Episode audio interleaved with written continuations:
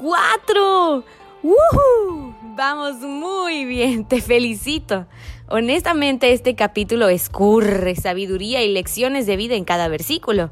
Nos enseña, por ejemplo, primero a vencer las tentaciones. ¿Cómo? Con la palabra de Dios. ¿Y nada más? No, también con ayuno. Entonces quiere decir que yo efectivamente Tú y yo podemos hacerle frente a las tentaciones. En Cristo somos más que vencedores y eso incluye cualquier tipo de tentación. Después, uff, el reclutamiento.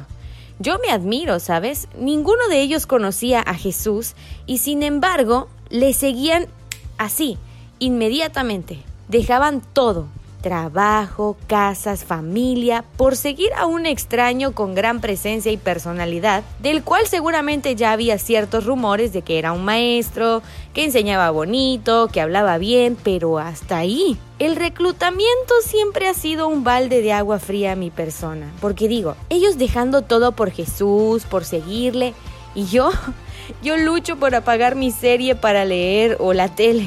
Lucho para cerrar mis redes sociales y enfocarme en la Biblia 15 minutos al día. Y ya no te cuento de mis luchas para dejar salidas, citas y mi camita para ir a la iglesia en busca de más de Jesús. ¿Te identificas con esto último?